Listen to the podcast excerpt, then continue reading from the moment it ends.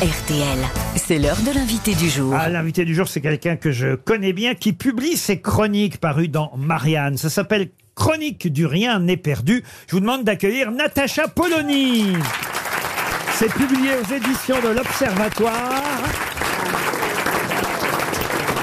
Voilà maintenant cinq ans que Natacha Polony dirige Marianne et que chaque semaine elle signe, euh, on va dire un édito. On peut considérer que c'est un édito. Oh oui, c'est un édito. Un oui. édito, un édito pour lequel vous dites, d'ailleurs c'est dans l'avant-propos de ce recueil de vos chroniques, vous dites, vous parlez de l'actualité tout en essayant de vous en éloigner pour parler, on va dire, d'un sujet au sens plus large. Bah, c'est le principe d'un éditorial, c'est que c'est pas un commentaire d'actualité, c'est une façon de construire une pensée au fur et à mesure que l'on suit l'actualité et les événements. C'est pour ça que l'intérêt, enfin, de les publier là, c'est qu'on voit bah, si euh, six ans après, ça tient encore, si ça a permis de réfléchir. Ce qui contredit d'ailleurs la première phrase de votre avant-propos, et c'est pour ça que vous avez évidemment choisi cette phrase, parce qu'un édito, c'est tout le contraire de cette phrase-là. J'appelle journalisme tout ce qui aura moins de valeur demain qu'aujourd'hui. C'est André Gide, c'est ça Oui, c'est ça. Et, et- et c'est vrai Et que le, le- jour- le journalisme, c'est obsolète, quoi. C'est ça. Ben, le principe d'un éditorial, c'est d'essayer de s'extraire un petit peu de cette obsolescence. Alors c'est vrai que quand on, j'ai,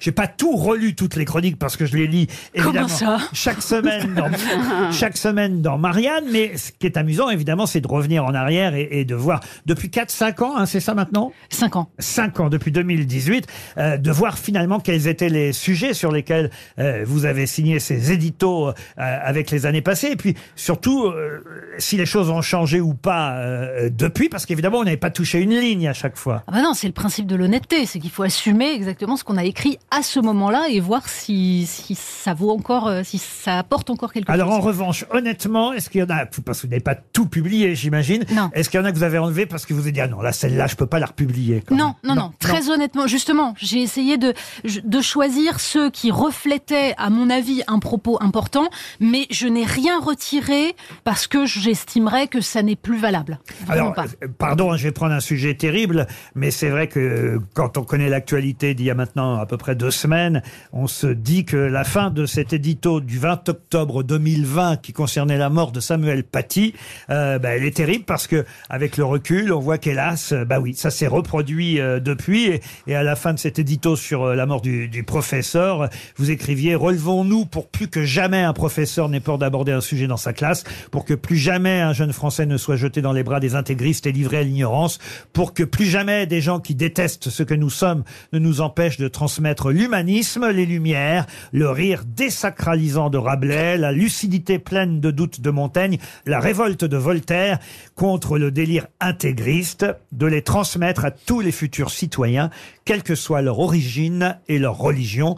Et effectivement, ça date, euh, bah, ça date d'il y a, d'il y a trois ans pile. Oui, et je pensais que ce serait un électrochoc, mais de même qu'on aurait pensé que le massacre de la rédaction de Charlie Hebdo aurait constitué un électrochoc, que le Bataclan aurait constitué un électrochoc. Et en fait, on s'aperçoit que, bah, que qu'on s'habitue au nom de la de la résilience finalement on accepte de vivre dans un pays où on peut tuer un professeur Alors intéressant aussi la chronique du 30 janvier 2020. Rappelez-vous le début de l'année 2020. Évidemment, on savait pas encore vers où on allait à ce moment-là. Et Natacha Polony termine euh, son édito euh, sur le coronavirus. Qui ça s'appelait, c'était sous-titré. La monde. Alors, Est-ce que d'ailleurs les sous-titres sont d'aujourd'hui ou de l'époque? La mondialisation des peurs. c'est de l'époque C'est de l'époque. Ah bah bravo, parce qu'effectivement, c'est ce qui s'est passé à la fin de votre édito. Euh, vous écriviez Nul ne sait encore quelle sera l'ampleur de cette épidémie.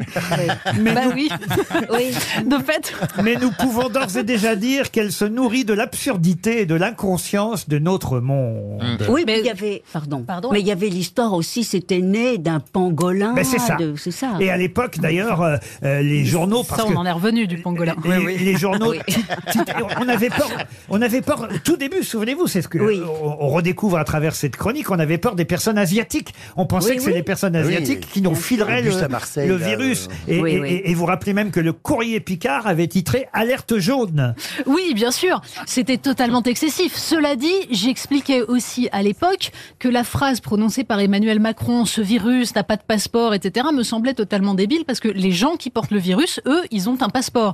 Et que à l'époque, au début, juste juste avant la, le- vraiment que la pandémie ne prenne de l'ampleur, et même jusqu'au premier confinement, on avait encore à peu près euh, plus d'une dizaine de, si je me souviens bien du chiffre, plus d'une dizaine de vols qui arrivaient directement de Chine à Roissy sans aucun contrôle. Ouais.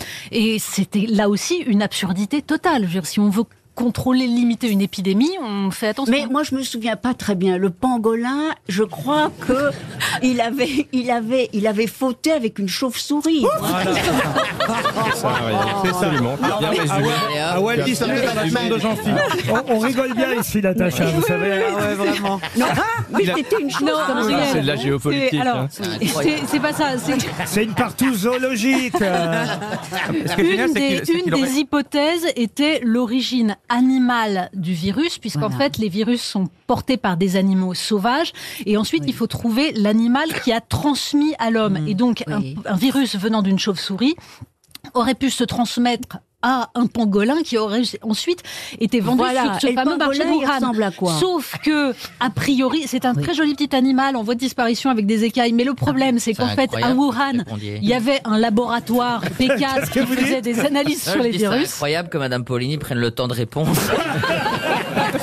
C'est le côté Parce que prof, c'est une cause vous voyez, perdue, en plus. pédagogue et tout, c'est Mais important. non, Mais mais non, vrai, mais pas elle est très pédagogue, Oui, Madame Natacha. Zobal. Mais c'est Et il important ressemble de à quoi rappeler. ce pangolin C'est une belle C'était la petite Fashion Week la bête. semaine dernière. C'est incroyable. On va vous laisser toutes les deux. hein.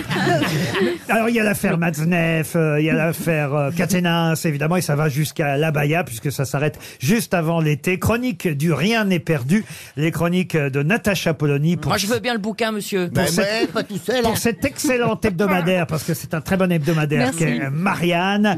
2018-2023, c'est aux éditions de l'Observatoire. Vous restez avec nous jusqu'à 18h, Natacha Polony. bah oui. Allez. Vous aimez les grosses têtes? Découvrez dès maintenant les contenus inédits et les bonus des grosses têtes accessibles uniquement sur l'appli RTL. Téléchargez dès maintenant l'application RTL.